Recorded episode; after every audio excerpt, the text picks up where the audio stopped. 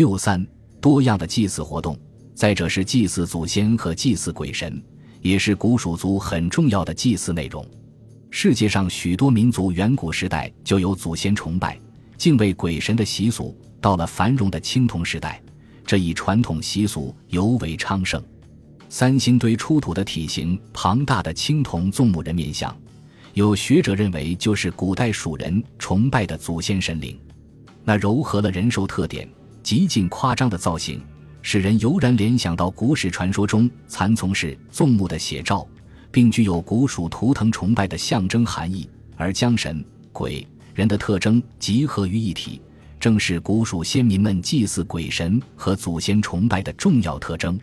在金沙遗址出土的器物中，有风格奇异的小型玉人头像，很可能也赋予了类似的象征寓意，是糅合了神、鬼、人特征的重凤形象。还有兽面纹斧形玉器，也具有丰富的多重含义。应是古蜀族祭祀鬼神之类活动中使用的重要器物。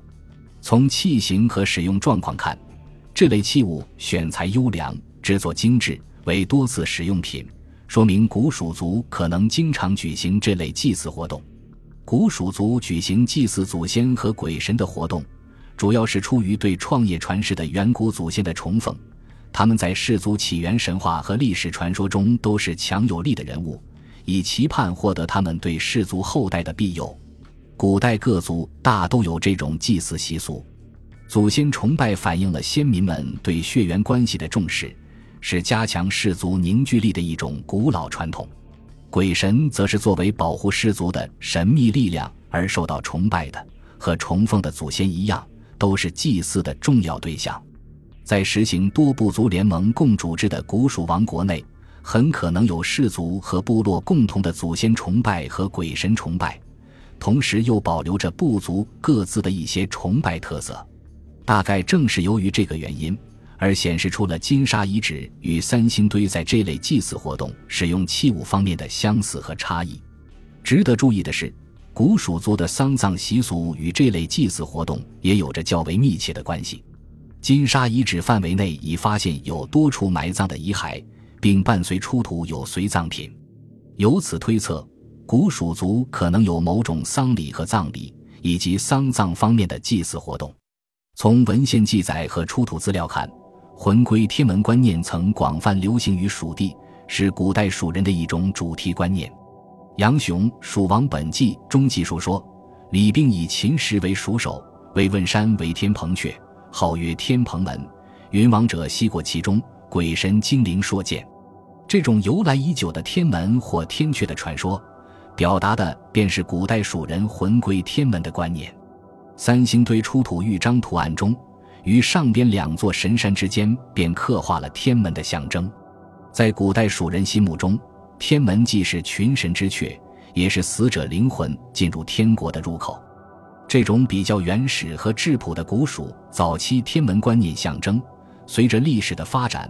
后来逐渐演化为双缺的造型，例如简阳鬼头山汉代崖墓出土的三号石棺画像，由人物、建筑和祥鸟、瑞兽组成的画面中，就有双缺和镌刻的“天门”二字。巫山汉墓出土的鎏金铜牌时，也同样刻画有高大的双阙和隶书“天门”二字。这简洁的“天门”二字。不仅是对画像中双阙性质和象征含义的最好注释，而且也生动地说明了古代蜀人天门观念在巴蜀地区的长期流传。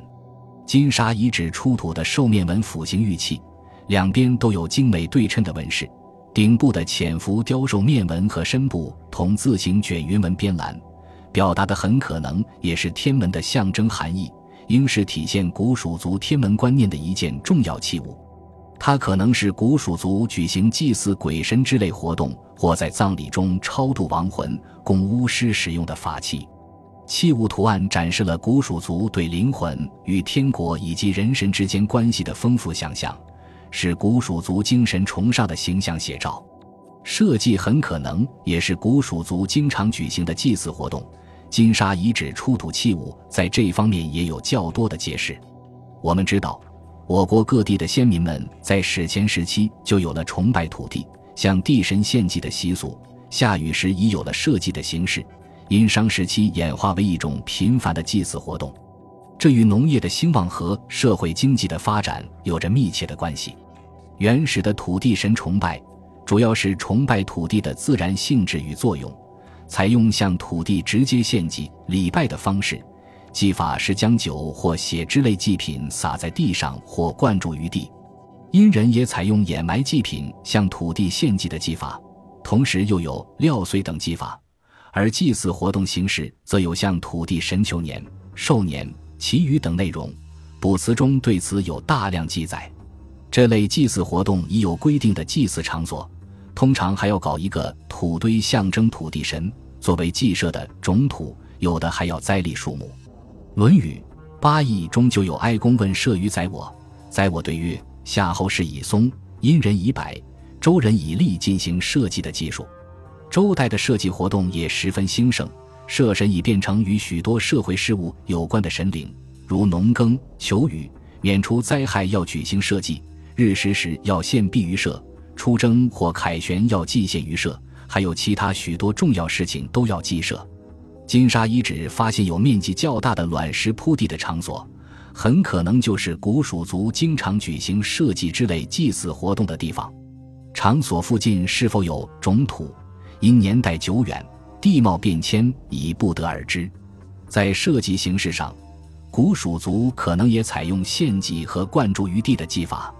三星堆出土的顶尊贵县青铜人像，便表现了献祭美酒的情景。金沙遗址出土有大量的陶片，其中有盛酒的容器，还有大量的野猪獠牙和鹿角、被宰杀动物的血以及美酒，可能都是古蜀族设计活动中的祭献之物。感谢您的收听，本集已经播讲完毕。喜欢请订阅专辑，关注主播主页，更多精彩内容等着你。